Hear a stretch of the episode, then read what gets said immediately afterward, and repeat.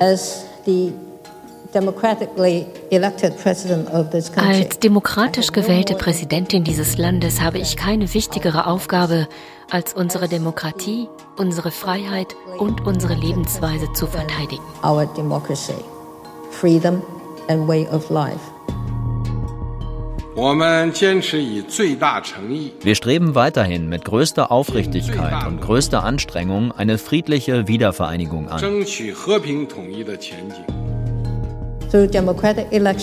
Das taiwanische Volk hat in demokratischen Wahlen immer wieder gezeigt, dass es diese Werte zutiefst schätzt, die einen grundlegenden Teil der nationalen Identität bilden.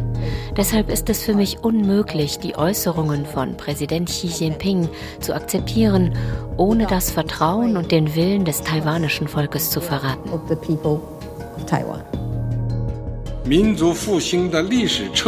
Das historische Rad der nationalen Verjüngung rollt weiter. Die vollständige Wiedervereinigung des Vaterlandes muss erreicht werden und es wird möglich sein.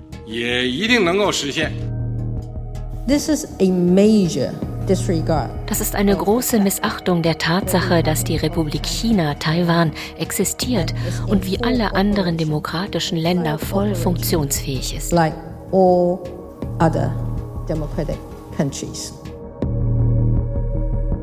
Was ihr da gerade gehört habt, das waren die Präsidentin Taiwans, Tsai Ing-wen, und der Staatspräsident der Volksrepublik China, Xi Jinping. Unterschiedlicher könnten die Standpunkte, was Taiwan anbelangt, nicht sein. Die Republik China auf Taiwan, wie sie offiziell heißt, existiert seit 1912. Als souveräner Staat anerkannt wird Taiwan von den meisten Ländern der Welt aber nicht. Die 1949 gegründete Volksrepublik China beansprucht die Insel für sich. Und schon sind wir mittendrin in dieser komplizierten Geschichte von Taiwan und China.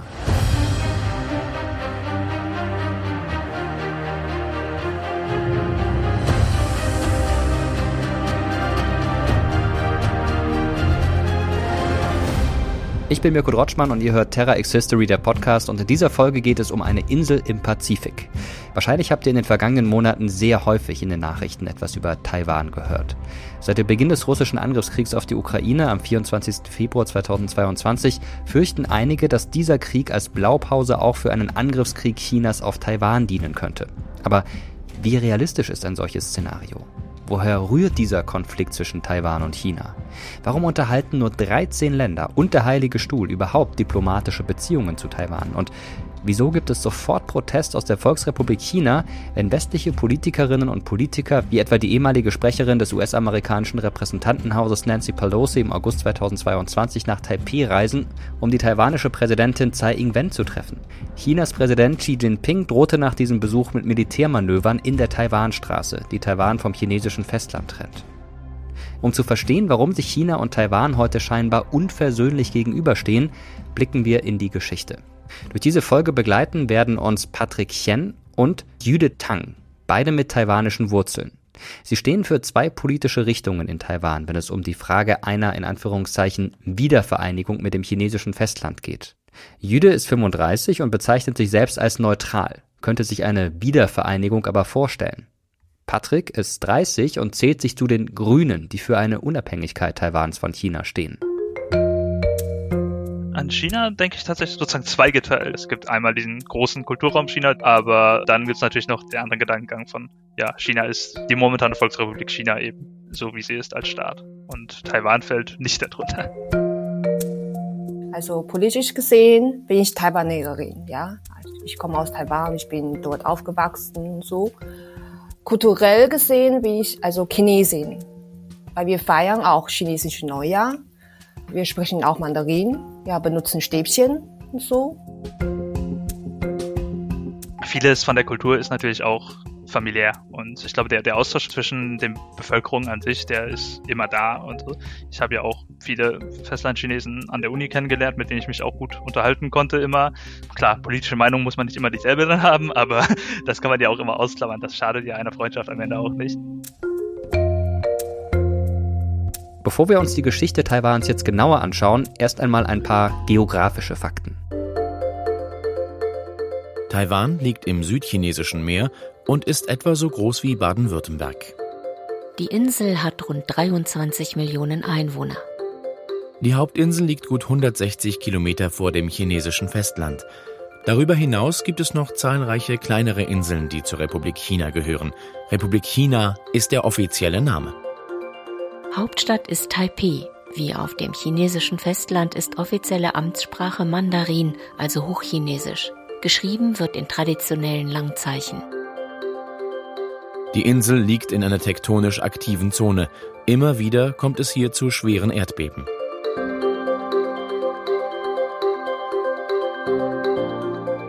Zwei Drittel der Insel bestehen aus einem Gebirgszug, der sich von Süden bis in den Norden erstreckt. Der Yushan, also der Jadeberg, ist mit 3952 Metern der höchste Berg der Insel. Vor allem in den Feuchtgebieten und im Regenwald des subtropischen Klimas gibt es eine große Artenvielfalt. Was Taiwan besonders macht, ist seine Wirtschaft. Das Land zählt zu den größten Volkswirtschaften der Welt und belegt Platz 21. Besonders wichtig ist die Elektronik- und IT-Branche Taiwans mit ihrer Halbleiter- und Chipproduktion. Von ihr ist nahezu die ganze Welt abhängig.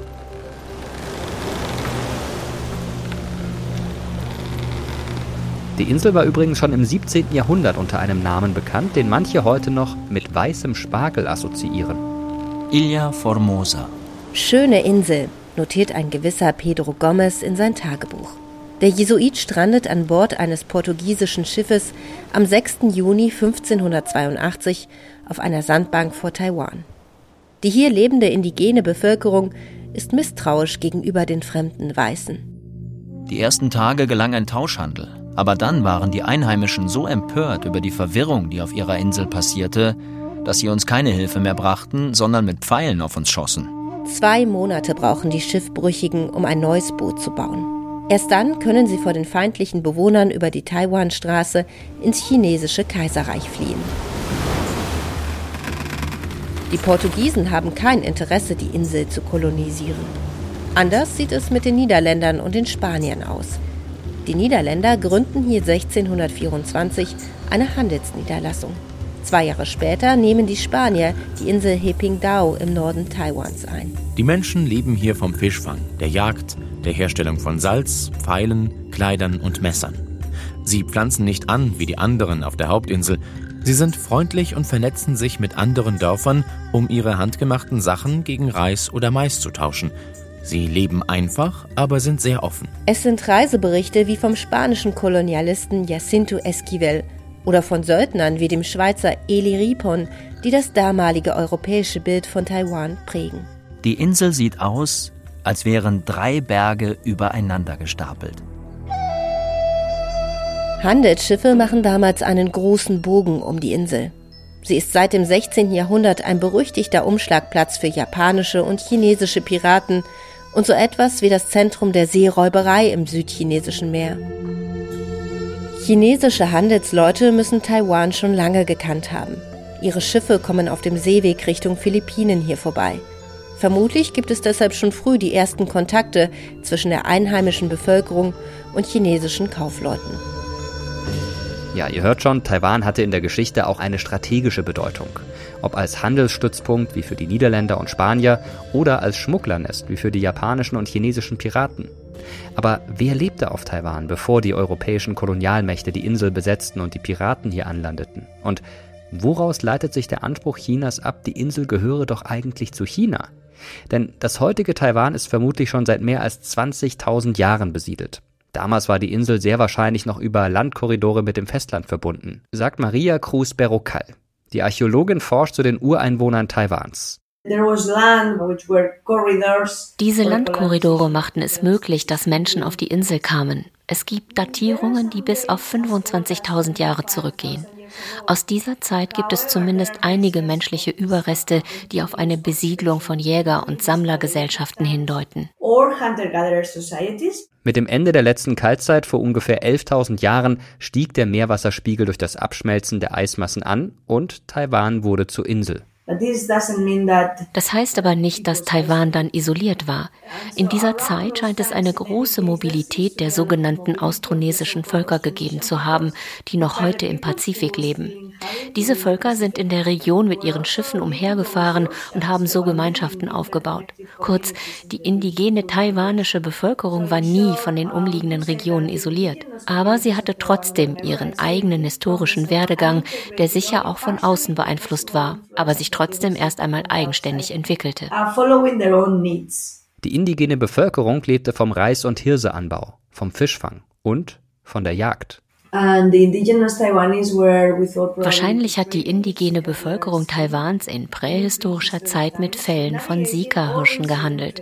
Sie haben vermutlich Kaufleute von anderen Inseln oder vom Festland empfangen und sind vielleicht sogar selbst dorthin gesegelt. Nachdem die Insel dann im 17. Jahrhundert kolonisiert wurde, war es ausgerechnet ein abtrünniger chinesischer Militärführer, der die Niederländer als letzte europäische Macht von der Insel vertrieben hat. Zhen Tenggong, so hieß er, errichtete auf Taiwan 1661 das Königreich Tungning. Dieses Reich war nur von kurzer Dauer und wurde schließlich 1682 von der Armee des Qing-Kaisers zerschlagen. Mehr und mehr chinesische Bauern vom Festland siedelten sich hier an. Die Kolonialisierung der Insel, egal ob es sich um Chinesen, Spanier oder Niederländer handelte, lief nicht ohne Widerstand ab. Es gibt viele Berichte über Aufstände der indigenen Bevölkerung gegenüber den fremden Eindringlingen. Eine Kolonialisierung hat immer Auswirkungen auf die indigene Bevölkerung. Neben dem Leid, das die Besatzung mit sich brachte, gab es auch langfristige Folgen. Als die Europäer von der Insel vertrieben wurden, hat die Kolonialisierung Taiwans nicht aufgehört. Die Qing-Chinesen haben die Indigenen in Gruppen aufgeteilt, sie besteuert und kulturell unterworfen. Die Japaner haben dasselbe gemacht. Sie haben auch versucht, die Bergregionen einzunehmen, was nur mit sehr viel Gewalt gelang. Diese Gewalt hörte auch mit der Besetzung der Insel durch die Guomindang nicht auf. 2016 hat die taiwanische Präsidentin Tsai Ing-wen den Schmerz und die Ungerechtigkeit anerkannt, unter dem die indigene Bevölkerung in den letzten vier Jahrhunderten gelitten hat. Sie war die erste Präsidentin, die das anerkannt hat. Offiziell gibt es heute 16 austronesische indigene Völker auf Taiwan. Insgesamt sind das rund 2,3 Prozent der Gesamtbevölkerung, also etwa 553.000 Menschen darunter indigene Völker wie die Ami, die Kavalan oder die Tahu. 2017 hat Taiwan das Gesetz über die Entwicklung der indigenen Sprachen verabschiedet. Das bedeutet zum Beispiel, dass diese Sprachen auch vor Gericht oder bei anderen Behörden benutzt werden dürfen. Seit dem 17. Jahrhundert sind also viele Festlandchinesen nach Taiwan eingewandert. Jetzt fragt ihr euch vielleicht, warum ist das so wichtig? weil die Qing-Kaiser, also Festlandchina, als Folge politische Ansprüche auf Taiwan erhoben. Und das änderte sich auch nicht, als Anfang des 20. Jahrhunderts in China die Qing-Dynastie gestürzt und die erste chinesische Republik gegründet wurde. Die erste chinesische Republik?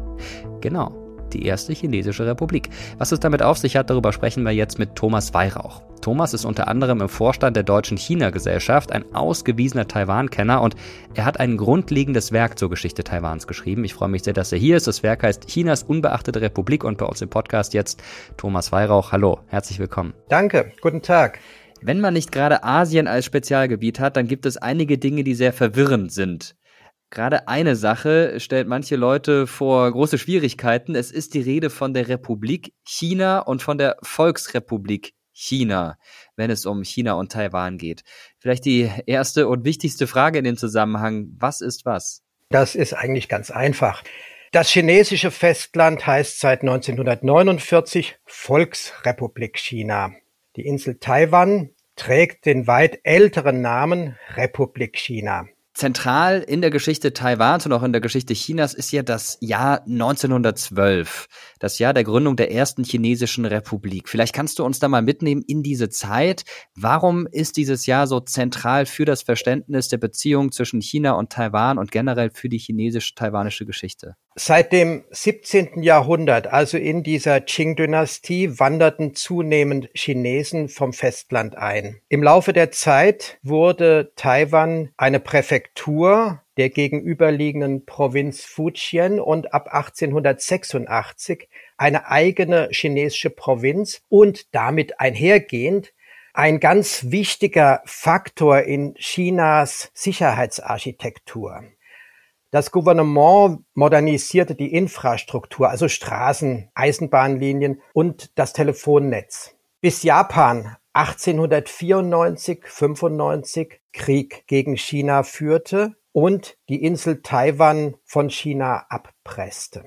Das Ganze war für die Taiwaner natürlich ein ziemlich traumatischer Akt aber zugleich auch für die Chinesen auf dem Festland, die in diesem Jahr sehr starke Oppositionskräfte entwickelten, weil das Kaiserhaus handlungsunfähig war. Und aus einer dieser Oppositionskraft erwuchs eine revolutionäre Gruppe um Sun Yat-sen, einem Arzt aus Hongkong, der geistiger Vater dieser Bewegung war. Die Revolution brach am 10. Oktober 1911 aus. Sie führte dazu, dass Provinz um Provinz wie Kartenhäuser zusammenbrachen und sich von dem Kaiserhaus lösten, so dass wir dann tatsächlich am 1. Januar 1912 so weit waren, dass Sun Yat-sen die Republik China ausrufen konnte. Ein Staat, der von Anfang an zu Kompromissen gezwungen war, mit einem Gegenspieler namens Yuan Shikai, der ein Mann des Kaiserhauses ursprünglich war, ein ziemlich tougher, brutaler General, der es zum Regierungschef im Kaiserhaus brachte und von Sun Yat-sen einen Kompromiss erzwang, dass man ihn zum Präsidenten machen sollte anstatt Sun Yat-sen und er dann von Peking aus regieren sollte in seiner eigentlichen Heimat, sodass die Partei von Sun Yat-sen schlechte Karten hatte, das Ganze umzusetzen, was sie vorhatten. Die drei Prinzipien des Volkes, also nationale Unabhängigkeit vom Ausland, soziale Gerechtigkeit und Demokratie. Seine Partei hieß Tung Meng Hui, aber sie wandelte sich um in eine neue Volkspartei namens Kuomintang, die Nationalpartei Chinas. Und so kam es dann dass zwar Wahlen, landesweite Wahlen, die ersten in der chinesischen Geschichte, Wahlen für zwei Parlamentskammern Chinas durchgeführt wurden, aber als das Wahlergebnis feststand, gab es einen Putsch von Yuan Shikai, der die Partei Sun Yat-sens zerschlug, ihre Mitglieder verfolgte und dann versuchte, alles wieder zum Alten zu kehren. Das heißt, er wollte sich sogar zum Kaiser ausrufen lassen und tat das auch. Und was war die Konsequenz? Wie ging es dann weiter? Auf Yuan Shikais Putsch kam natürlich erstmal die Flucht wichtiger Gefolgsmänner Suens. Er selbst ging erstmal nach Japan und reorganisierte seine Partei, die er dann auch umbenannte in Revolutionspartei. Daraufhin zerfiel aber nach dem Tod des neuen Kaisers Yuan Shikai China in verschiedene Warlord-Gegenden und diese Warlords führten Bürgerkriege gegeneinander bis 1926. Also China blieb ein Flickenteppich und war deshalb auch im Prinzip ohne eine Zentralgewalt, so dass man sagen konnte, es bedurfte eines starken Mannes das alles wieder zu vereinigen. Und das war Chiang Kai-shek, ein Militärmann, um das Land zusammenzuführen. Das gelang im Jahr 1928. Jetzt war das aber nicht die einzige politische Strömung in China. Es gab auch die Kommunistische Partei, die sich 1921 gegründet hat. Wie war das Verhältnis gerade in der Anfangszeit? Es war so, dass die kommunistische Partei eben von der Komintern, der kommunistischen Internationalen und der Sowjetunion unterstützt wurde. Diese Partei wurde in die Kuomintang eingeschleust, auch mit Zustimmung Sun Yat-sens, als er noch lebte. 1925 starb Sun Yat-sen und damit änderte sich einiges. Denn bereits in dieser Zeit gab es Aufstände mit sehr vielen Toten, die die Kommunistische Partei initiierte. Das Ganze wuchs an zu einer größeren Bewegung und als dann der sogenannte Nordfeldzug von Chiang Kai-shek zur Vereinigung Chinas durchgeführt wurde, gab es einen Putschversuch der Kommunisten die ihrerseits an die Macht kommen wollten. Der Putschversuch wurde vereitelt durch einen nördlichen Warlord, aber man wusste jetzt in ganz China auf einmal Bescheid, was die Kommunistische Partei eigentlich vorhat. Und diese Partei schaffte es tatsächlich, 13 eigene Staaten auf chinesischem Boden zu begründen, 13 Sowjetgebiete, die dann von Chiang Kai-shek in den Jahren 1934 bis 1936 auch bekämpft wurden. Währenddessen bemühte man sich aber innerhalb des Staates um die Demokratisierung und da hatte man jetzt also die Möglichkeit in der Stadt Nanjing die Hauptstadt zu begründen. Man hatte dort dann die verschiedenen Verfassungsorgane ins Leben gerufen und bereitete dann auch eine neue Verfassung vor sowie Wahlen. Aber 1937 fielen japanische Truppen ins chinesische Kerngebiet ein. Und von da an war es sehr schwer, noch irgendwelche vernünftige Politik zu betreiben, geschweige denn grundsätzliche Verfassungsfragen. Nach dem Ende des Zweiten Weltkriegs und der Kapitulation Japans durch Kaiser Hirohito am 15. August 1945 ging der Bürgerkrieg zwischen den Kommunisten und der Kuomintang um die Vorherrschaft in China weiter. Darüber sprechen wir gleich noch. Aber auf Taiwan endete erstmal die japanische Besatzungszeit. Chiang Kai-shek hatte sich ja auf der Konferenz von Kairo 1943 gemeinsam mit US-Präsident Roosevelt und dem britischen Premierminister Churchill geeinigt, dass nach dem Krieg Taiwan und die Pescadores-Inseln, die in der Straße von Taiwan liegen, dass die wieder zur Republik China gehören sollten. Wie hat denn die auf Taiwan lebende Bevölkerung reagiert, als dann die Truppen der Republik China unter Chiang Kai-shek und Anhänger der Kuomintang auf die Insel kamen? Anfangs wurden die Soldaten von den Taiwanern frenetisch begrüßt. Japan hatte die Forderungen der Alliierten erfüllt, Taiwan an die Republik China zu übergeben und bestätigte die Abtretung später auch vertraglich. Die Repression, unter der die Taiwaner litten, hat ihren Grund in der Politik von Chen Yi, einem korrupten und rücksichtslosen Provinzgouverneur, der gewaltsam und in kürzester Zeit die zuvor japanisch zwangsassimilierten Taiwaner danach chinesisch zwangs zu assimilieren. Dies führte 1947 zu einem Aufstand, der von ihm mit Waffengewalt niedergeschlagen wurde. Aber in der Gesellschaft Taiwans existierte ein Riss zwischen Taiwanern und Festländern bis heute.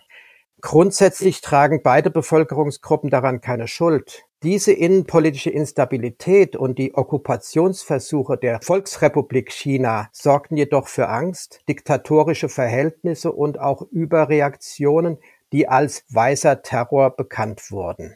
Jetzt schauen wir mal auf das Jahr 1949. Die Kommunisten unter Mao Zedong konnten am Ende die Truppen Chiang Kai-sheks fast in ganz China besiegen. Mao Zedong ruft am 1. Oktober auf dem Platz des himmlischen Friedens in Peking die Volksrepublik China aus. Was geschah mit Chiang Kai-shek und seinen Anhängern? Wer eine Funktion in den bestehenden Parteien hatte, und es gab mehrere Parteien außer der Kuomintang, oder eine Funktion in Behörden der Republik hatte, Wer willkürlich zu einer besitzenden Klasse gezählt wurde, wer sich religiös betätigte oder Auslandskontakte hatte, konnte von den Kommunisten verfolgt werden. Es gab also eine sehr breite Schicht von betroffenen Personengruppen, die einer Verfolgung unterlagen. Es herrschte deshalb 1949 totales Chaos und Verzweiflung. Taiwan gehörte ja bereits seit 1945 zur Republik China und als Maos Truppen das gesamte Festland besetzten, verlegten die gewählten Verfassungsorgane ihren Sitz von der Hauptstadt Nanjing zunächst nach Südchina und von Südchina dann schließlich nach Taiwan. Bildungsinstitutionen, Banken, Unternehmen und sage und schreibe 2,5 Millionen Menschen folgte ihnen. Zu den Flüchtenden gehörten sowohl Mächtige als auch Besitzende wie natürlich auch einfache Bürger und die kamen dann mit Schiffen auf die andere Seite der Taiwanstraße.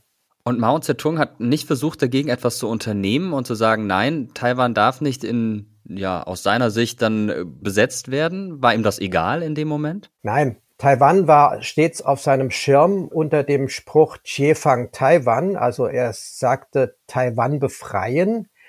Befreiung war das, was er darunter verstand. Natürlich war es genau das Gegenteil von Freiheit und Befreiung, sondern es war eben eine Terrorherrschaft.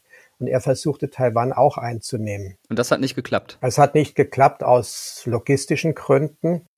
Es fehlte an Schiffen und an einer Organisation des Ganzen, aber immerhin hat er ja das Festland unter seine Herrschaft gebracht. Wer ist dann genau nach Taiwan gegangen? Mal abgesehen von den Leuten, die aus politischen Gründen fliehen mussten, waren das auch Leute, die gesagt haben, wir sind Idealisten, wir wollen dort einen anderen, einen besseren Staat aufbauen? Wir müssen natürlich davon ausgehen, dass Chiang Kai-shek ein Diktator war. Er hatte von der frei gewählten Nationalversammlung 1948 dieses Amt bekommen. Zuvor hatte man eine Verfassung installiert, eine demokratische Verfassung und diese demokratische Verfassung wurde eingeführt für das gesamte China. Damals war China noch vereinigt und man hat Chiang Kai-shek mit Sondervollmachten ausgestattet, die bestimmte Freiheitsrechte eben einschränkten. Das Ganze war auch für die Idealisten, also sagen wir politische Freidenker, schon eine gewisse Belastung. Aber da gibt es einen sehr berühmten Spruch von Hu Shi, einem Literaten. Hier hat man wenigstens die Freiheit, schweigen zu dürfen. Und auf dem chinesischen Festland musste der Sohn von Husche in diesem Moment gerade seinen Vater vor einer Volksversammlung öffentlich kritisieren und wurde selbst gedemütigt und gequält. Und wie war die politische Situation auf Taiwan? Wie sah die aus? Hatten die Menschen dort unter der Regierung von Chiang Kai-shek alle Freiheitsrechte? Also beide Staaten waren anfangs Diktatoren. Maos Volksrepublik sollte bis heute eine Einparteiendiktatur der KP bleiben. Die Republik China hatte hingegen eine Gewaltenteilung. Sie hatte mehrere Parteien und die Option, dass diese Diktatur einer Redemokratisierung weichen würde, wenn die Gefahr einer kommunistischen Eroberung gebannt wäre. Die frei gewählte Nationalversammlung hatte auch mit den Stimmen taiwanischer Abgeordneter 1948 die Verfassung verabschiedet scheinbar paradoxerweise aber auch verfassungseinschränkende Regelungen für die sogenannte Dauer der kommunistischen Rebellion, wie es damals hieß. Die Diktatur Chiang Kai-sheks war also vom höchsten Verfassungsorgan auf bestimmte Zeit abgesegnet und sanktionierte zwei Tabubrüche, nämlich Aktivitäten für die taiwanische Unabhängigkeit und für die KP. Wer gegen diese Verbote verstieß, konnte bestraft werden.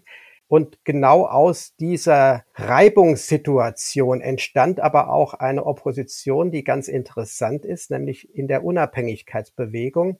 Diese Opposition verschmolz mit Oppositionellen vom Festland, so dass sie also stark wurde. Es wurde auch eine Partei ins Leben gerufen, die diese Opposition zum Taktgeber für eine Demokratisierung machte. Vielen Dank dir für die Aufklärung. Jetzt wissen wir deutlich besser Bescheid und haben das Ganze jetzt nochmal ein kleines bisschen eingeordnet. Danke dir dafür. Bitteschön. Taiwan war also anders als heute nach dem Ende des chinesischen Bürgerkriegs 1949 eine Diktatur. Zwar wurde sie damals offiziell Entwicklungsdiktatur genannt, weil man in Bildung und Wirtschaft investierte, aber das änderte nichts an der Tatsache, dass es sich um ein autoritäres Regime handelte. Und das blieb auch viele Jahre noch so. Chiang Kai-shek, der Generalissimo, war bis zu seinem Tod 1975 Präsident der Republik China, also Taiwans. Die Querelen mit China gingen in dieser Zeit weiter. Offiziell wollte Chiang Kai-shek die Volksrepublik China mit Hilfe der USA sogar zurückerobern. In den Nachkriegsjahren waren die politischen Fronten klar.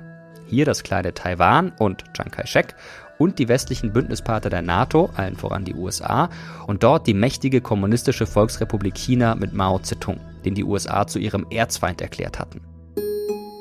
Und dann geschah etwas, das Taiwan bis heute ins diplomatische und politische ausmanövriert hat. Der 21. Februar 1972 ist ein eisiger Wintertag. Der Premierminister der Volksrepublik China, Chu Enlai, steht auf der Rollbahn des Pekinger Flughafens. Er wartet auf die Ankunft von Richard Nixon. Er besucht als erster US-Präsident die Kommunistische Volksrepublik. Ihr Händedruck kommt über den weitesten Ozean der Welt. 25 Jahre ohne Kontakt. We have been here a week. This was the week that changed the world. Mit dem Besuch des US-amerikanischen Präsidenten ist die Kommunistische Volksrepublik China nun endgültig in der internationalen Staatengemeinschaft angekommen. Ein Erfolg von Chu Enlais sogenannter Ping-Pong-Diplomatie. Bei den Tischtennis-Weltmeisterschaften im japanischen Nagoya im Frühling 1971 treffen die Nationalmannschaften beider Länder erstmals wieder aufeinander. Ein chinesischer und ein amerikanischer Tischtennisspieler freunden sich an. Eine Einladung der Amerikaner nach Peking folgt. Später gibt es erste Gespräche zwischen amerikanischen und chinesischen Diplomaten. Das Eis zwischen den USA und der Volksrepublik China ist gebrochen. Das Nachsehen hat die Republik China auf Taiwan, die nun auf internationaler Bühne vollends in die politische Bedeutungslosigkeit versinkt. Eine Entwicklung, die sich schon länger abgezeichnet hat. Am 25. Oktober 1971, also gut ein halbes Jahr nach den Tischtennis-Weltmeisterschaften im japanischen Nagoya, wird die Republik China aus den Vereinten Nationen ausgeschlossen. Yes, United Republic of Tanzania. Yes, United States. No. Albanien hatte den Antrag eingebracht, den Sitz in der UN-Generalversammlung an die Volksrepublik China zu geben. Die war bislang kein Mitglied der Vereinten Nationen. Der Antrag wird mit 76 Ja-Stimmen, 35 Nein-Stimmen und 17 Enthaltungen angenommen. The resolution is adopted. The government of People's Republic of China will be notified accordingly. Die Vollversammlung der Vereinten Nationen beschließt, all die Rechte der Volksrepublik China instand zu setzen und die Vertreter ihrer Regierung als die einzigen legitimierten Vertreter Chinas in den Vereinten Nationen anzuerkennen. Mit der UN-Resolution 2758 muss Chiang Kai-sheks Republik China ihren Platz bei den Vereinten Nationen räumen. Die USA hatten kurz zuvor zwar noch beantragt, dass beide Chinas Mitglieder der Vereinten Nationen werden sollten, dieser Antrag wurde von der Generalversammlung mit knapper Mehrheit abgelehnt. Nach der Abstimmung schäumt der taiwanische UN-Botschafter vor Wut. Die Republik China, 1945 noch Gründungsmitglied, wird von allen UN-Institutionen ausgeschlossen. In view of the frenzy and the irrational manners in Anbetracht der Raserei und des irrationalen Wahnsinns, die in diesem Saal an den Tag gelegt wurden, hat die Delegation Chinas beschlossen, an keiner weiteren Sitzung dieser Generalversammlung mehr teilzunehmen. Wir werden weiterhin mit den gleichgesinnten Regierungen für die Verwirklichung der Ideale kämpfen, weswegen die Vereinten Nationen gegründet wurden, die die Generalversammlung jetzt verraten hat. Nur 13 Länder und der Heilige Stuhl unterhalten heute diplomatische Beziehungen zu Taiwan, darunter Staaten wie Nauru, Belize und Palau. In Deutschland gibt es keine taiwanische Botschaft, genauso wenig wie es in Taipeh eine deutsche Botschaft gibt. Die Bundesrepublik hält sich an die Ein-China-Politik, die von der Volksrepublik China verfolgt wird. Sie erkennt Taiwan wie die meisten Staaten dieser Erde nicht als souveränen Staat an. Deshalb gibt es zum Beispiel auch keine Staatsbesuche, etwa von Bundespräsidenten oder dem Bundeskanzler. Für hochrangige taiwanische Politiker und Politikerinnen gilt dasselbe. Aber es gibt durchaus politischen Austausch, wie zum Beispiel über den parlamentarischen Freundeskreis Berlin-Taipeh. Und das schon seit mehr als 30 Jahren. Der Vorsitzende dieses Freundeskreises ist der Bundestagsabgeordnete Klaus-Peter Wilsch. Er war erst im Oktober 2022 mit einer Parlamentariergruppe wieder in Taiwan. Ich habe immer hinterher gehört vom Auswärtigen Amt, ja, ja, die Pekinger haben wieder äh, Protestnote eingereicht und so. Das gab es schon immer. Aber dieses laute Geklimper, wir waren ja noch nicht richtig gelandet, da kamen schon die Meldungen, äh, dass wir mit diesen Separatisten und so weiter, äh, dass wir uns da wegmachen sollen. Und wir haben das wahrgenommen, dass nicht jedermann gefällt, dass wir da hingefahren sind, aber haben uns weiter nicht vom lassen. Wir haben immer uns besucht gegenseitig und das wollen wir auch in Zukunft machen. Das wollen wir uns nicht von Peking diktieren lassen. Die Taiwaner nehmen das sehr wohl wahr als Zeichen der, äh, des Ausdrucks von, von, von Wertepartnerschaft, will ich mal sagen. Das ist ein Land, was sie da aufgebaut haben, wo die wirklich stolz drauf sein können. Die haben eine Wirtschaftskraft, die ihresgleichen sucht in dem Raum. Die sind der lebende Beweis. Deshalb stellt die Kommunisten ja auch so, dass auch Chinesen in Freiheit leben können. Freiheit, Demokratie, Selbstbestimmung. Ja. Man fühlt sich eben, gut, außer dass eben Mandarin gesprochen wird, wie in einem ganz normalen westlichen Land. Und das äh, dort immer auch wieder zum Ausdruck zu bringen und ihnen deutlich zu machen, dass wir um ihre Rolle als Leuchtturm der Freiheit in Asien äh, wissen und äh, unsere Solidarität zu versichern. Wir sind der wichtigste äh, Handelspartner für Taiwan in Europa. Taiwan ist also ein kleines Land der fünftgrößte Handelspartner in Asien für uns. Es gibt über 300 Firmen Deutsche, die in Taiwan engagiert sind. Umgekehrt gibt es Taiwaner. Ich habe selbst auch einen Wahlkreis, die bei uns bei Firmen engagiert sind oder selbst welche aufgemacht haben. Es ist auch so, also ein bisschen zu beobachten, Handelspolitik ist ja überwiegend EU-Domäne, dass bei einigen der anderen EU-Länder eher ein bisschen mehr Mut da ist, zu sagen, lass uns mal einen Schritt gehen. Litauen hat also die Unverschämtheit besessen, in Anführungszeichen, dass sie dieses Büro, was bei uns Taipei-Vertretung in Deutschland heißt, in Berlin, also die Ersatzbotschaft, dass sie die Vertretung von Taiwan genannt haben. Und da sind die mit Bandstrahl belegt worden von Peking, inklusive allen Lieferanten, Vorlieferanten und Leuten, die produzieren in Litauen, die sind dann blacklistet worden und sollten nicht mehr mit China Geschäft machen dürfen. Also geradezu absurd, damit Kanonen auf Spatzen geschossen, ne, wenn man jetzt mal die größten Verhältnisse sich betrachtet. Ja, also ihr hört, was das Problem ist. Sobald jemand aus dem Westen seine Solidarität mit Taiwan zeigt, gibt es Protest aus China. Republik China, Taiwan, am Ende ist es die Heimat, meine zweite Heimat neben Deutschland und es ist eben das Land, in dem man sozusagen einen Bruchteil der Träume oder der Potenziale, die man in China sehen kann, den haben wir verwirklicht auf Taiwan. Der, der einzig chinesisch, kulturell chinesisch geprägte Raum, der wirklich eine offene Demokratie darstellt. Heimat. Heimat, Freunde, Karriere, ja, Freiheit, ja, wir haben gutes medizinisches Versicherungssystem. Ich bin stolz auf die Errungenschaften, die Taiwan und ja, die Bevölkerung Taiwan geschafft hat über die Jahrzehnte, über die Geschichte hinweg. Und es ist auch ja, ein Sehnsuchtsort natürlich. Taiwan gilt heute als Musterbeispiel in Asien, was Wirtschaft und Demokratie anbelangt. Aber nach dem Zweiten Weltkrieg herrschte auch auf Taiwan eine hohe Inflation. Es gab viele Arbeitslose. Die meisten Menschen arbeiteten als Bauern auf dem Land oder auf Teeplantagen und waren von dem, was wir als Wohlstand bezeichnen würden, weit entfernt. Dann legte Taiwan aber einen Transformationsprozess hin, der die Welt ins Staunen versetzte. Die Insel gehörte bald zu den sogenannten Tigerstaaten, die in Asien Drachenstaaten genannt werden und wandelte sich von einem Agrarstaat zu einem Hightech-Land. Der Sinologe Jens Damm hat sich die Entwicklung Taiwans nach 1945 genauer angeschaut. Insbesondere ab Anfang der 50er Jahre wurden dann große Wirtschaftsreformen in Taiwan durchgeführt. Das erste war eine konservative Landreform. Das heißt, es kam nicht zu staatlichen Zwangsenteignungen. Großgrundbesitzer wurden auch nicht einfach hingerichtet, wie in der Volksrepublik China zur gleichen Zeit, sondern mit staatlichen Anreizen wurden Großgrundbesitzer dazu gezwungen, mehr oder weniger ihr Land abzugeben. Sie haben dafür Aktien der staatlichen großen Firmen bekommen, Düngemittelfabriken, staatliche Banken, Telekommunikationssektor.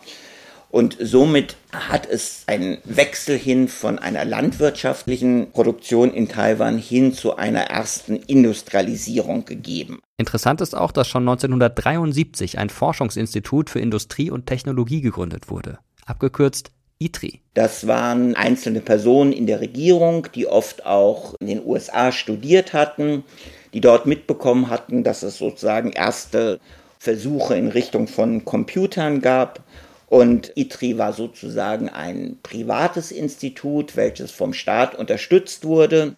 Auch, dass man dann in den 80er Jahren einen sehr großen Industriepark in Shinju gegründet hatte, der sich an Silicon Valley anlehnt. Der Staat unterstützt das Ganze, bildet die Infrastruktur dieses Industrieparkes, aber ansonsten soll es eine innovationsgetriebene Hochtechnologiegesellschaft werden. Die Entwicklung der neuen Technologien, die Forschung und auch die Ausbildung hat in Taiwan stattgefunden. Die Produktion wurde dann aber sehr oft nach China ausgelagert, weil sie dort viel kostengünstiger als in Taiwan war. Das waren zwei Sachen, die sehr wichtig waren und deshalb ist Taiwan heute in diesem Bereich weltführend. Wirtschaftlich gesehen waren und sind Taiwan und China also eng miteinander verbunden. 40 Prozent der taiwanischen Exporte gehen in die Volksrepublik China. Genauso wie ein ziemlich großer Teil der Auslandsinvestitionen Taiwans. Die Volksrepublik China möchte nicht abhängig sein von westlicher, inklusive von koreanischer oder von taiwanischer Halbleiterindustrie. Und Taiwan versucht seine wirtschaftliche Abhängigkeit von China zu lösen aber Taiwan kann nicht wirklich seinen Unternehmern mitteilen, dass man nicht mehr mit China arbeitet. Das wäre für die taiwanesische Wirtschaft katastrophal. Es ist nun mal so, dass beide Seiten die gleiche Sprache sprechen. Das heißt, ein Unternehmer kann einfacher in China in einer Fabrik verhandeln. Und dazu kommt, dass die derzeitige chinesische Regierung, wenn sie auch immer sehr kritisch gegenüber Taiwan ist, Innovationen aus Taiwan und Fabriken sehr positiv behandelt. Also es gibt steuerliche Bevorzugung, auch für taiwanesische Mitarbeiter und Mitarbeiterinnen, die von Taiwan zeitweise in der Volksrepublik China arbeiten, ist es bedeutend einfacher als beispielsweise, wenn sie dann extra ein Arbeitsvisum in Malaysia oder in Singapur beantragen müssten. Also da dürfen wir uns keine Illusionen machen. Diese guten Beziehungen sind weiterhin vorhanden. Ja, ihr hört, es gibt viele Verflechtungen zwischen Taiwan und China, abseits der großen Politik. Aber auch die wirtschaftliche Stärke Taiwans hat am politischen Status bisher nichts ändern können. Was wichtig für, also für mich oder für meine Familie wichtig ist, dass wir eh mehr Dialog äh, mit China führen manche sagen, wir müssen sofort die Unabhängigkeit erklären und sonstiges. Äh, da ist der Realist in mir dann sagt, äh, sollten wir vielleicht nicht tun. Das könnte sehr, sehr, sehr schief gehen. Der Fakt ist, wir sind ja unabhängig, ja. Und wir existieren auch schon so lange so friedlich beieinander. Auf jeden Fall auch Befürworter von Status quo bis hin zu einer ja, eventuellen dann Unabhängigkeit falls die politische Lage, die außenpolitische Lage es eben erlauben sollte? Kurzfristig will ich sagen, also friedliche Coexistence, also Status quo. Langfristig würde ich sagen, dass es dann hoffentlich eine friedliche Wiedervereinigung gibt, äh, so wie Deutschland. Aber die Voraussetzung wäre, dass China sich unter internationale Einfluss sich dann ändert aber jetziger Punkt würde ich sagen, also Coexistence. Momentan sieht es nicht danach aus, als würde China seine kompromisslose Haltung gegenüber der Republik China auf Taiwan aufgeben. Politische Entspannung in der Beziehung beider Länder ist nicht in Sicht. Das chinesische Außenministerium verschickt jedes Mal Protestnoten, wenn sich ein westlicher Politiker auf Taiwan blicken lässt. Aber wie real ist derzeit die Gefahr, dass China tatsächlich einen Krieg gegen Taiwan beginnt? Genau darüber spreche ich jetzt mit der Politikwissenschaftlerin Katharin Tai. Hallo, schön, dass du heute bei uns im Podcast bist. Dankeschön, hi. Zwischen China und Taiwan, da kriselt es schon lange. Und zwar sehr heftig. Jetzt gab es im Sommer 2022 den Besuch der US-Politikerin Nancy Pelosi in Taiwan. Es gab dann heftige Reaktionen aus China. Dann der Angriffskrieg Russland auf die Ukraine hat das auch nochmal ein Stück weit verschärft. Es gibt Befürchtungen, China könnte das sozusagen als Blaupause nutzen und etwas Ähnliches machen mit Taiwan. Warum könnte es denn in naher Zukunft zu einem Krieg kommen zwischen der Volksrepublik China und Taiwan? Warum wird das gerade jetzt so diskutiert? Rein realistisch gibt es durchaus konkrete Gründe, wie ein Krieg unabsichtlich passieren könnte. Weil natürlich es schon so ist, dass jetzt eben auch die chinesische Seite relativ extrem militärisch reagiert hat. Also ne, durch zum Beispiel diese Übungen und dieses Schießen. Das wurde zwar durchaus vorher angekündigt, was dann der taiwanesischen Seite so ein bisschen die Chance gegeben hat, sich darauf vorzubereiten. Aber solche Aktionen bieten natürlich immer das Potenzial für auch eine unabsichtliche Aggression. Und dann wird aus Versehen ein taiwanesisches Fischerboot getroffen oder so, wo dann Menschen sterben. Dann gibt es natürlich richtig eine Krise. Das heißt, sobald man mit solchen Sachen anfängt, gibt es Risiken, die man nicht kontrollieren kann. Hinzu kommt, dass wir auch mittlerweile eine neue geopolitische Situation haben im Vergleich zu vor 20, 30 Jahren. Also die chinesische Regierung und China als Land sind viel wichtiger geworden auf der Weltbühne, sind politisch viel einflussreicher und auch das chinesische Militär ist deutlich stärker geworden und hat sich aufgerüstet, modernisiert. Also bis vor ein paar Jahren war auch so in der militärischen Analyse, glaube ich, der Konsens, dass die gar nicht in der Lage gewesen wären, Taiwan wirklich einzunehmen. Und gleichzeitig ist es aber auch so, dass eigentlich alle relevanten Akteure ein Interesse daran haben, einen Krieg zu verhindern. Zum einen die USA, die US-Position ist ja, dass sie keine gewaltvolle oder einseitige Veränderung der Situation in der Taiwanstraße wollen und vor allem keine kriegerische. Und die USA sind ja so ein bisschen die informelle Schutzmacht für Taiwan, dass sie, wenn die China Taiwan angreift, dass sie dann Taiwan verteidigen würden. Und die Idee hinter dieser Strategie ist, dass man im Idealfall so glaubhaft signalisiert, dass die USA Taiwan verteidigen würden, dass China Taiwan gar nicht erst angreift. Auf der chinesischen Seite ist es ähnlich. Wenn sie Taiwan wirklich angreifen würden, dann besteht das Risiko, plötzlich in einem Krieg mit den USA zu sein. Also das wollen sie auf jeden Fall nicht. Das heißt, man muss so ein bisschen sehen, dass für die chinesische Regierung ist es eigentlich besser, alles zu machen, was kurz vor Krieg ist, aber noch nicht wirklich Krieg. Die Logik da ist so ein bisschen, ähm, dass sie im Endeffekt ohne Krieg Taiwan im Idealfall dazu bringen wollen, Teil von China zu werden. Entweder indem man es auf Taiwan so ungemütlich macht, dass man ihnen quasi zeigt, so, ah, guck mal, Demokratie ist so chaotisch, es wäre viel besser oder wirtschaftlich viel besser, wenn ihr Teil von uns werden würde. So ein bisschen so locken und drohen. Und da spielen dann ganz viele nicht kriegerische Maßnahmen eine Rolle, die wahrscheinlich eigentlich viel wichtiger jetzt mit der konkreten Relevanz sind als ein theoretischer Krieg. Ne? Diese Drohmaßnahmen, diese Drohkulisse, Handelsboykotte, zum Beispiel, indem die Importe von bestimmten Produkten aus Taiwan nach China verboten werden, was dann Taiwan natürlich wirtschaftlich trifft, und politische Einflussnahme auf die Wahlen, indem man da zum Beispiel die Demokratie schlecht dastehen lässt. Eine Grundursache äh, des ganzen Konflikts, den wir da jetzt gerade erleben, ist ja der ungeklärte Status Taiwans. China sagt, Taiwan ist eine abtrünnige Provinz, gehört eigentlich zu uns. Xi Jinping, der chinesische Staatschef, spricht auch immer wieder davon, das Land wieder vereinigen zu wollen. Das klingt für viele wie eine Drohung. Und andererseits sagt Taiwan, wir sind ein eigenständiger Staat. Wenn wir jetzt aber mal gucken, dann stellen wir fest, die Vereinten Nationen, ein Großteil der Länder der Vereinten Nationen, auch Deutschland, auch die USA, sagen, wir erkennen China an, aber wir erkennen Taiwan nicht als souveränen Staat an. Und nur ganz wenige Staaten sagen Taiwan, ja, das ist ein souveräner Staat. Welchen Status hat denn Taiwan derzeit eigentlich global politisch betrachtet? Genau, ich glaube, muss man zwei Sachen auseinanderhalten. Einmal diese Ebene des internationalen Rechts und internationalen Organisationen. Bei den internationalen Organisationen ist Taiwan in der Tat oft ausgeschlossen. Also das ist auch ein Problem, zum Beispiel bei der Pandemie hatten Sie da gesehen, dass die Weltgesundheitsorganisation Taiwan eben auch nicht anerkennt. Und das ist natürlich ein Problem für internationale Zusammenarbeit.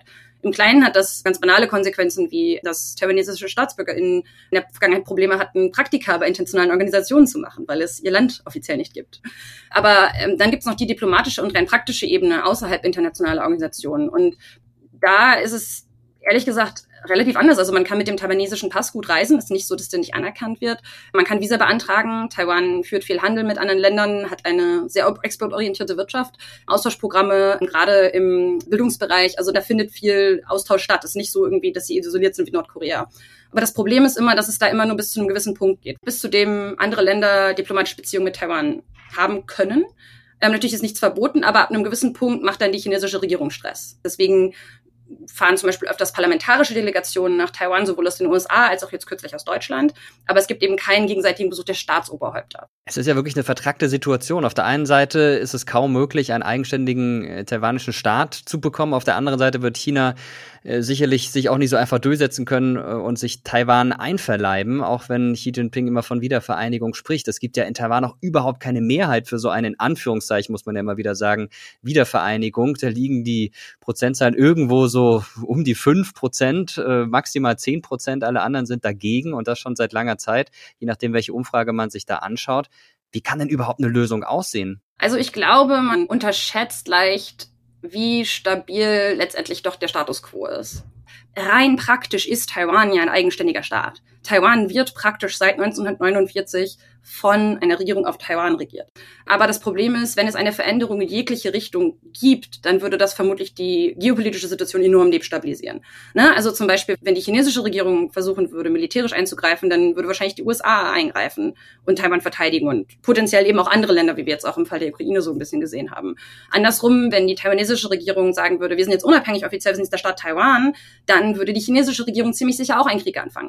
Aber wenn man sich praktisch überlegt, wie Veränderungen aussehen würden, dann würden die zu le leider einfach praktisch enorm schlimmen Konsequenzen führen. Und ganz ehrlich, also in Taiwan lebt es sich auch sehr gut. Und diese, diese Drohkulisse ist vor allem eine, die natürlich auch in Taiwan wahrgenommen wird, aber im Ausland vor allem sehr rezipiert wird. Und in Taiwan sehen Leute so, die hören seit Jahren die gleichen Statements, jetzt seit Jahrzehnten die gleichen Statements aus China. Die Rhetorik, die die chinesische Regierung jetzt hat, die gab es auch schon in Teilen in den 60ern, als China selber noch gar nicht anerkannt wurde auf internationaler Ebene. Und das heißt, ich glaube, da ist auch eine gewisse Gelassenheit auf taiwanesischer Seite. Die Leute machen sich schon mehr Sorgen mittlerweile.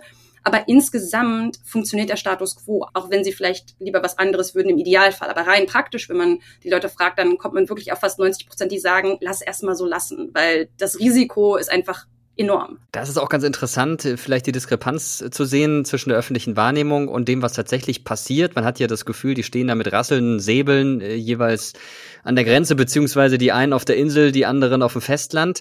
Aber es gibt ja tatsächlich auch politische und wirtschaftliche Beziehungen. Gerade im Bereich der Wirtschaft, wenn es um Halbleiter geht, ist Taiwan ein ganz wichtiger Partner für die Volksrepublik China. Wie sehen denn diese Beziehungen aus? Spricht man da miteinander? Ja, natürlich. Das ist auch ein, ein sehr unterschätzter Aspekt dieser ganzen Beziehung. Also auf politischer Ebene ist es natürlich angespannt und es ist sehr schwierig irgendwie, ne, also es werden sich jetzt nicht zeigen wollen und Xi Jinping treffen. Das wird nicht passieren. Also, aber gleichzeitig auf dieser ganzen informellen Ebene findet unheimlich viel statt. Zum Beispiel auf der wirtschaftlichen Ebene. Rein historisch hat Taiwan eine unheimlich wichtige Rolle im chinesischen Wirtschaftswachstum gespielt, nachdem sich die Volksrepublik geöffnet hat. Weil taiwanesische Businessleute, die hatten teils noch familiäre Beziehungen nach China.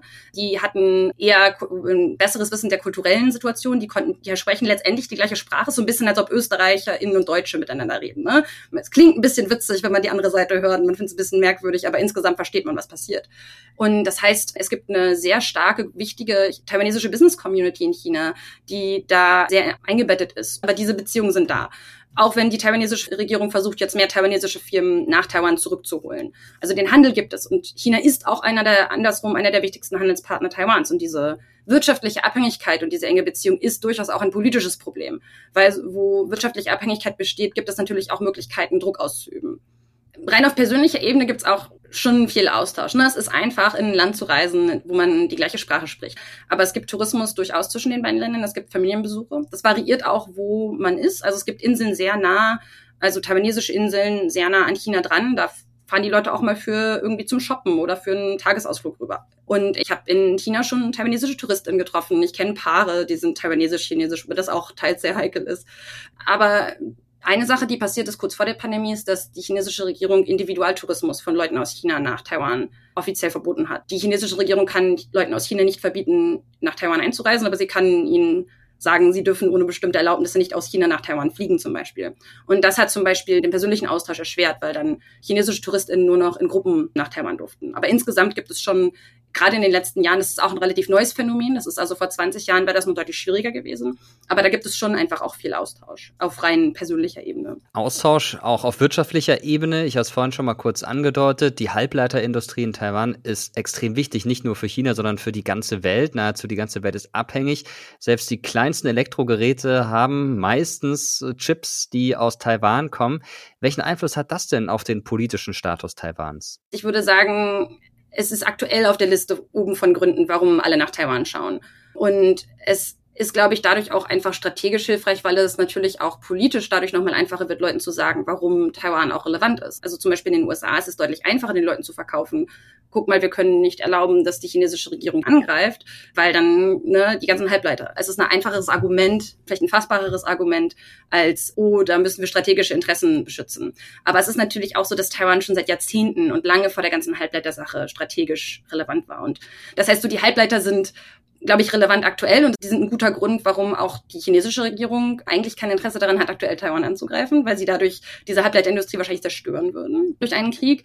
Aber so im Großen und Ganzen ist das auch wieder sehr so dieser Bias, auf die Sachen zu schauen, der wir in der Gegenwart gerade Aufmerksamkeit widmen. Jetzt haben wir schon viel über eine drohende Kriegsgefahr gesprochen. Man könnte aber sagen, steile These, eigentlich herrscht schon Krieg zwischen China und Taiwan nämlich einen Cyberkrieg. Du forschst sehr viel zum Cyberwar. Kannst du uns mal kurz skizzieren, was da gerade im digitalen Raum passiert und wie man sich vielleicht gegenseitig attackiert? Wann ist Krieg? Ist ein unheimlich bestrittener Begriff in der gesamten Politikwissenschaft, deswegen das erstmal zur Seite. Es gibt viele Strategien, die unterschwelliger sind und ich würde sagen, gerade diese Strategien im digitalen Raum sind ein wichtiger Teil davon. Ich glaube, die beiden wichtigsten Sachen, würde ich sagen, sind so äh, Hacking-Aktivitäten, gerade auch in Industriespionage und Beeinflussung der öffentlichen Meinung, gerade durch so Desinformationskampagnen. Aber gerade auf der Ebene der Industriespionage ist es schon so, dass man sagen muss, dass zum Beispiel die Halbleiterhersteller in Taiwan auf jeden Fall Ziele von Industriespionage sind, weil es eben auch strategisch wichtig ist. Solange Taiwan diese Firmen hat, die Wissen haben und Dinge herstellen können, die in China nicht hergestellt werden können, weil auf dem, gerade bei Halbleitern sind chinesische Produzenten einfach nicht auf dem gleichen Level, ist es etwas, was wertvoll ist und das heißt, man versucht daran zu kommen an dieses Wissen. Zum Schluss noch eine Frage zum Worst Case. Nehmen wir jetzt mal an, alles spitzt sich so zu, wie es eigentlich niemand möchte. Es kommt dazu, dass die Volksrepublik China versucht, in Taiwan einzumarschieren oder auf Taiwan zu landen, muss man ja genauer sagen. Es gibt diesen Taiwan Relations Act aus dem Jahr 1979 in den USA, der sinngemäß besagt, man steht Taiwan bei. Was würde denn in so einem Fall passieren? Also der TRA, der Taiwan Relations Act, ist nicht bindend. Das heißt, es ist ein Statement von Intention. Also es ist quasi, die USA haben ihre Intention verkündet, dass sie Taiwan beistehen wollen, aber das heißt nicht, dass sich ein Präsident wirklich daran halten muss. Das stimmt. Allerdings, Joe Biden, der aktuelle US-Präsident, wurde genau darauf angesprochen und hat gesagt, ja, wir würden zu Taiwan stehen, wenn es zum Äußersten kommt. Genau, das ist nämlich das Wichtige, dass es ähm, letztendlich eine Frage davon ist, wie die jeweiligen Präsidenten das interpretieren. Also die aktuelle US-Regierung hat relativ klar signalisiert, dass sie eingreifen würden und Taiwan verteidigen würden, wenn China angreifen würde. So, das ist ein relativ klares Signal. Da ist aber auch die Sache, dass man einfach ganz klar sehen muss, dass das auch etwas ist, was sich von Regierung zu Regierung auch wieder verändern kann. Weil auch hier in, genau, ich bin gerade in den USA und hier wird ja auch wieder gewählt. Es geht jetzt gerade schon los. Und wenn es zum Beispiel einen republikanischen Präsidenten gibt, dann ist nicht klar, wie sich das verändern würde. Und auch unter Trump war schon nicht ganz klar, wie er zu Taiwan gestanden hätte im Kriegsfall. Ja, man sieht auf jeden Fall eine sehr komplexe Situation, nicht nur jetzt, sondern auch in der Vergangenheit. Und es ist gut, dass wir jemanden wie dich haben, die das einordnet. Herzlichen Dank fürs Dabeisein hier im Podcast. Dankeschön für die Einladung. Die aktuelle Situation ist also ziemlich kompliziert. Und auch die Geschichte Taiwans ist sehr komplex. Das kleine Land hat sich viele Jahrhunderte im Fadenkreuz verschiedener Großmächte befunden. Länder wie China oder Japan wollten die Insel als strategischen Ausgangspunkt nutzen, um ihre Macht auszubauen. Darunter hat vor allem die indigene Bevölkerung Taiwans gelitten, die schon vor der Ankunft der ersten Chinesen, der Japaner und Europäer hier gelebt hat. Der aktuelle Konflikt zwischen Taiwan und der Volksrepublik China liegt aber in der jüngeren Geschichte, als die nationalistische Partei Kuomintang unter der Führung von Chiang Kai-shek und die kommunistische Partei unter Mao Zedong um die Macht in China gekämpft haben. Beide Länder haben sich seit 1949, also mit der Ausrufung der Volksrepublik China und dem Rückzug der Nationalisten auf die Insel Taiwan auseinanderentwickelt. Taiwan hat seither seine eigene Geschichte geschrieben. Das Land ist zu einer der führenden Wirtschaftsnationen in der ostasiatischen Region geworden und hat sich zu einer Demokratie entwickelt.